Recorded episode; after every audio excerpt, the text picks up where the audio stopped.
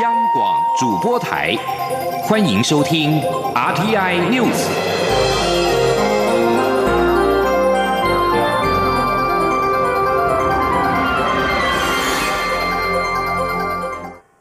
各位好，我是主播王玉伟，欢迎收听这节央广主播台提供给您的 RTI News 新闻。首先带您关注台美关系。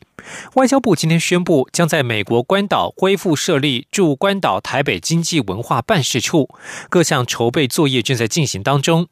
外交部表示，考量外交部预算自二零一八年逐年成长，台美关系升级成全球合作伙伴以及太平洋战略地位的重要性，因此决定恢复。外交部表示，二零一七年决定暂停驻关岛办事处运作，当时是考量预算的调配以及人力配置情形。外交部指出，附设驻关岛办事处将可加强我国与西太平洋地区的整体经贸交流及合作关系，有助于深化我国与太平洋友邦关系的经营，增进多边互动。另外，可有效促进双边经贸及人员交流，就近服务投资当地的台商，并提供前往旅游的国人必要的协助以及领事事务等服务。而关岛也对我国政府附设办事处表达支持。外交部表示，未来我国在美国管处数量将增加到十三处，包括了华府、纽约、波士顿、旧金山、洛杉矶、亚特兰大、西雅图、休士顿、芝加哥、夏威夷、丹佛、迈阿密以及即将复设的关岛，进一步增进我国与美国在经贸、观光及文教交流等各个层面的深厚互利关系。而在美国联邦参议员霍利提出台湾防卫法草案之后，众议员盖拉格在一号在众议院提出同一个版本的草案，确保美国履行台湾关系法义务，维持美军阻止中国武力犯台造成继承事实能的能力。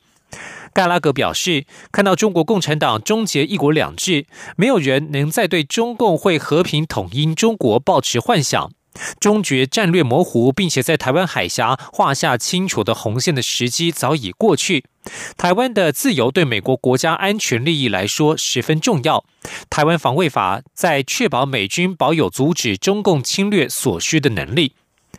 众院版的台湾防卫法与参院是同一个版本，反而目的在于维持美军阻止中国对台湾与其他目的造成继承事实的能力。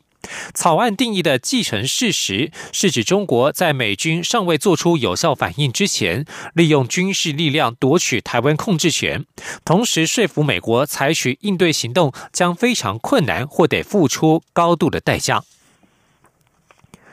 继续关注两岸焦点，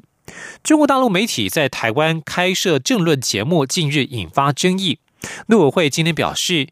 大陆媒体东南卫视两位驻点记者。因为涉嫌违反大陆地区新闻人员进入台湾地区采访注意事项，以及大陆地区人民进入台湾地区许可办法等规定，我方不再同意他们在台停留。这两位记者在今天中午出境。今天记者王兆坤的采访报道。有立委日前关切中国媒体在台湾设有演播室，并开设政论节目。陆委会副主委邱垂正表示，陆媒驻点记者在台期间。若有违反来台采访注意事项及入境许可办法等规定，从事与许可目的不符的活动，是由主管机关文化部依法进行查处。邱垂正说：“据本会了解，有关陆媒东南卫视两位驻点记者因涉及违反前项规定，主管机关已经决定两位记者在台停留期间届满后，不再同意给予展期。预计这两位记者将于。”今天三号出境，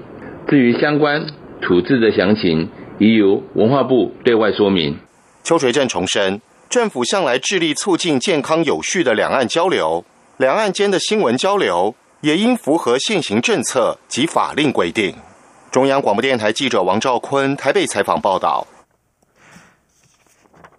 中国大陆媒体东南卫视两名驻台记者在今天中午离境。一名爱信记者表示，因为过程当中还有工作交接，的确是相当的匆促，对于被认定违规感到遗憾。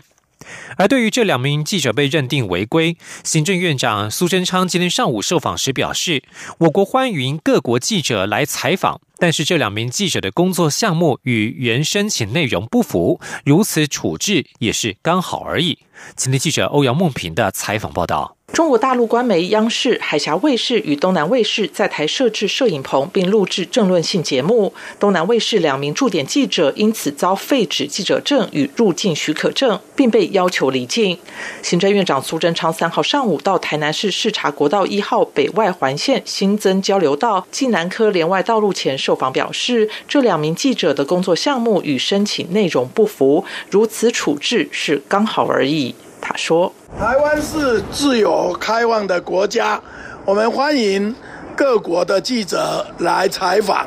但如果所工作项目跟原申请内容不符合，啊，我们国家有相关法令限制。那这两个记者期限到了，我们没有给他延长，也是刚好而已。”另外，立法院在二号通过农田水利法，确定水利会改制，会长改为官派，引发争议。苏贞昌指出，农田水利会的资产本就属于全民，升格后资产回归全民，可以保护更多农田水利设施资源，未来工作也会更有效率。不但保护更多农民，原有的职员及工作人员也同样受到保障。他认为，农田水利会未来资产及工作都会更透明、更有效，这是一个很大。的进步。至于三倍券开放预购后，目前有七成民众都要领实体券，是否会再加印？苏贞昌表示，政府会根据各地预定的情况做相对应的准备，到时看有多少人选择数位，多少人选择纸本，都有足够的准备可以应应。他并再度呼吁民众把握机会，以预定或数位的方式领取三倍券，减少排队的情况，也让台湾经济因此更加振兴。中央广播电台记者。欧阳梦平采访报道。关注突发的意外消息，汉光演习将在十三号登场。海军陆战队今天进行预演时发生意外。海军陆战队发言人少将林传胜受访时表示，上午在桃子园海滩执行联合登陆作战操演预演时，疑似因为海象突变导致胶州翻覆，有三名人员落海昏迷，目前已经送医，全力抢救当中。海军陆战陆战队发言人林传胜表示。目前我们呃人员搜救的部分已经也搜救到，然后就是送到左营医院啊做急救。至至于这起事件，国防部表示，海军司令部及陆战队指挥部已经成立相关专案小组实施调查。而蔡英文总统今天在参访新北市深坑老街，正在致辞时接获演习意外的消息，他表示会请全力搜寻及救治。总统说。刚刚我们接到消息哦，这个汉光演习哦出了一个意外哈，我们有呃一位同袍啊呃在搜救当中，那两位呢已经送医了哈，那我们呃一定会倾全力啊来救治啊也搜寻我们这一位还没有呃搜寻到的呃同胞，那希望他们都平安。有关这起演习意外的消息、过程及搜救的结果，本台会持续为您掌握。继续关注的是监察院的人事。台大生命科学系周莲香获获提名为考试委员，却引起部分环团的反弹。环团今天举行记者会，质疑周莲香接受台湾白海豚开发计划委托，甚至在国光石化开发案时，为开发单位提出训练白海豚转弯的方案，为坚守保育立场，反对周莲香出任考委，呼吁监朝野立委不要让这项人事案过关。前天记者刘玉秋的采访报道。立法院将审查考试院监察院人事同意权案，针对被封为“金豚妈妈”的台大生命科学系教授周莲香，以保育专业被提名出任考委。不过，多个环保团体却质疑周莲香曾提出国光石化训练白海豚转弯等论述，并未坚守保育立场，不是任以保育专业出任考委，呼吁立法院不要支持这项提名。台湾白海豚保育国际顾问团研究员陈昭伦表示，周莲香常年接受受行政单位的调查计划，同时也接受当年国光石化开发单位的委托计划，并签署保密协定，导致在白海豚的保护相关策略上无法得到正确科学数据的支持而延宕，甚至国光石化停建至今，台湾白海豚的数量从二零一一年的近百只，到今年腰斩只剩一半。陈昭伦质疑学者周旋在政府与开发商之间的共生关系，造成今天白海豚的困境，但周连香却不用为错误的政策负责。政府、开发方跟学者之间，你说好听的一点是所谓的共生关系，说难听的，其实台湾整个环境破坏的一个共犯结构。学者可以利用很多不同的身份，比如说在外面成立所谓的学术团体，来接政府的案子，同时也去接开发的案子。可是，在所有的过程当中，最后，比如说在黄皮上的攻防，他可以完全不负任何一点责任。周连江教授所呈现出来的结构性的问题。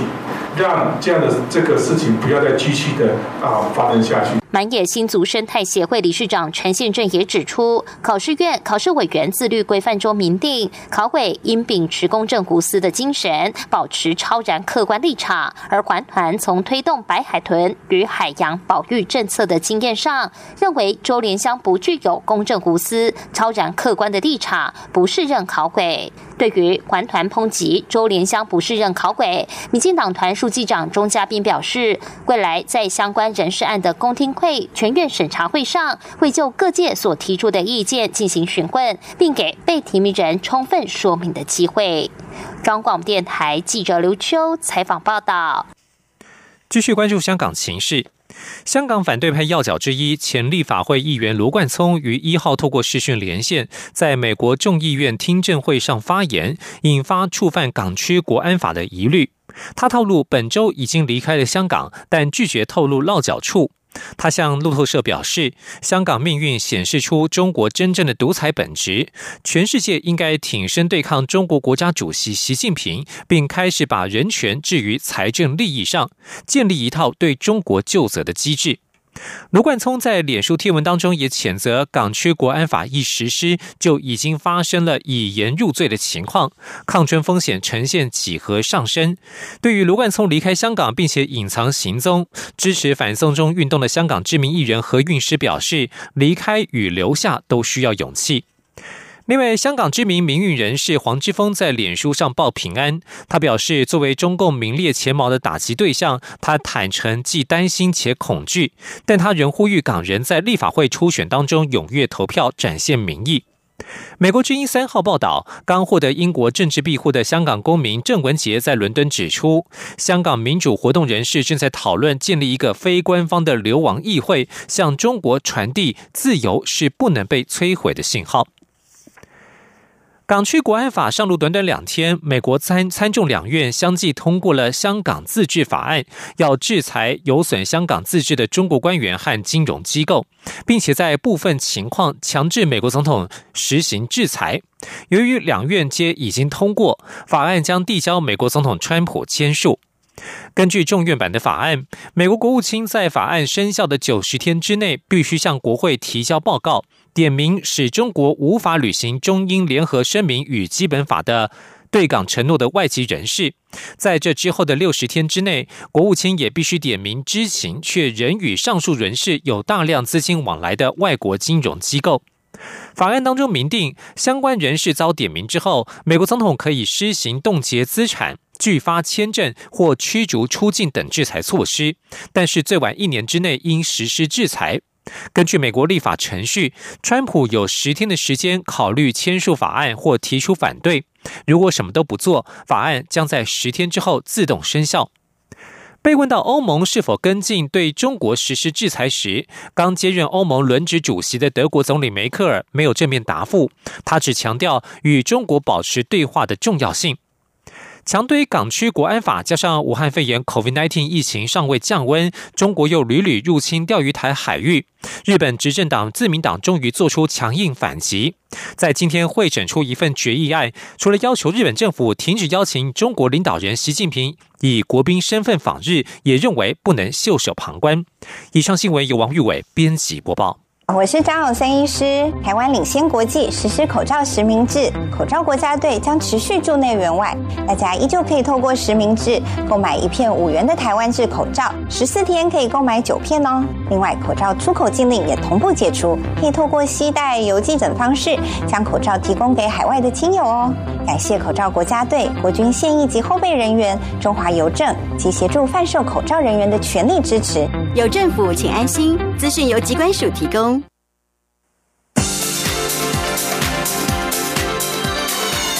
这里是中央广播电台台湾之音，欢迎继续收听新闻。听众朋友您好，我是张顺祥，欢迎您继续收听新闻。为了协助弱势民众领取振兴三倍券。卫生福利部表示，已经把用在领取三倍券的新台币一千元的补助拨到低收入户等弱势民众的账户。第一波预计全国大概有一百零九万人受惠。根据《因应严重特殊传染性肺炎振兴三倍券发放办法》第六条的规定，补助八类对象新台币一千元。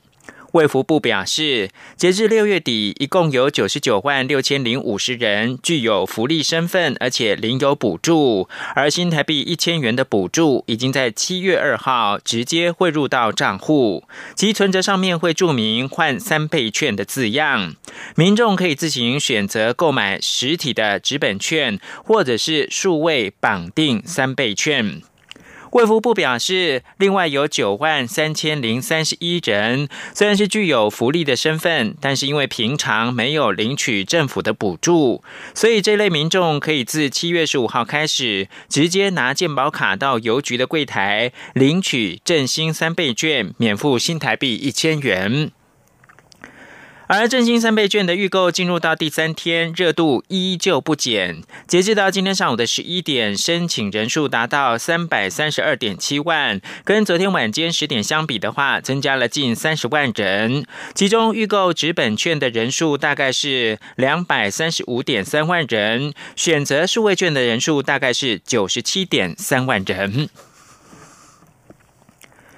政府全力拼振兴。蔡英文总统今天参加第三十届台北电气空调三 C 影音大展开幕记者会时表示，这次大展搭配了振兴三倍券，推出了许多优惠，而且购买节能家电还能够退货物税，鼓励大家要多用三倍券来逛消费市场。他还打趣的说，拯救婚姻的三大家电就是家里要有洗碗机、扫地机器人、洗脱烘衣机。总统也呼吁民众一起努力，刺激消费跟买气，让台湾的产业用最快的速度恢复元气。央广记者郑祥云、谢嘉欣的采访报道。政府振兴三倍券预购反应良好，蔡总统三号出席台北电器空调三 C 影音大展开幕时，也大力推广。总统指出，今年除了购买具节能标章的冰箱、冷暖气、除湿机，每台最高可退货物税新台币两千元外，参展厂商搭配三倍券政策，也推出许多优惠，希望大家多用三倍券消费。他还打趣的说：“去年在展览上分享家中要有洗碗机，让夫妻不吵架；今年则要分享三种家电，能挽救婚姻。”总统说：“今天呢，我要告诉大家，不只是有三机救婚姻哦，还有三倍券哦，拼振兴的事情哦。那嗯，但是大家会问，这个三机是究竟哪三机了哈？”那我的理解，这三机就是洗碗机，还有扫地的机器人，还有烘衣机、洗脱的烘衣机了哈。台北市电器工会理事长廖全平指出，感谢政府防疫得宜，让疫情没有扩散。这段期间，民众待在家做饭，生活小家电业绩成长两成，且在业者同心协力下，整体家电业截至六月底表现较去年同期成长将近百分之十。呼吁大家多用三倍券购买节能家电。他说：“一定要利用这次政府发给我们的三倍券来购买节能环保家电产品。全台湾大约还有一千万台的电瓶冷气机，八百万台的电瓶电冰箱。只要把这些电瓶的机种换购新节能省电变频机种，可以为我们台湾省下六个爬线的总用电量。还可以省下一个核能电厂的发电量。让我们台湾更环保、更安全、更美丽。总统表示，业界与经济部合作推动节能家电汰换，去年至今年五月底，已汰换近八十万台老旧家电，节能四点三亿度，并不容易。总统还说，接下来要前往深坑老街拼观光，就是要鼓励大家出门走走逛逛，用三倍券购户，一起努力加强振兴力道，刺激消费与买气，让台湾各产业用最快的速度恢复元气。中央广播电台记者郑祥云、谢嘉欣采访报道。国际政治焦点。美国前白宫国安顾问波顿二号说：“台湾拥有七十多年来最佳的国际地位，在东亚举足轻重。美国应该全面的外交承认台湾，展现一切不再照旧。”并对北京压迫香港跟维吾尔族人表达不满。波顿美东时间二号参加美国外籍记者协会 （FPA） 视讯座谈会，与 FPA 的会长威廉斯讨论近期出版的《白宫回忆录》、美国外交政策、美中台关系、港区国安法等议题。波顿向来有台，四月中曾经在推特发文，敦促美国考虑给予台湾全面的外交承认。他在二号说，这种说法容易吸引目光，但其实不必一步到位，可以用多种手段对北京不对称施压。他说：“美国应该以邀请并且会见台湾人士等做法，向中国表达美方对北京压迫香港、对待维吾尔族人有多么不满。就算没有办法产生实质效果，也能够向各方展现一切不再照旧。”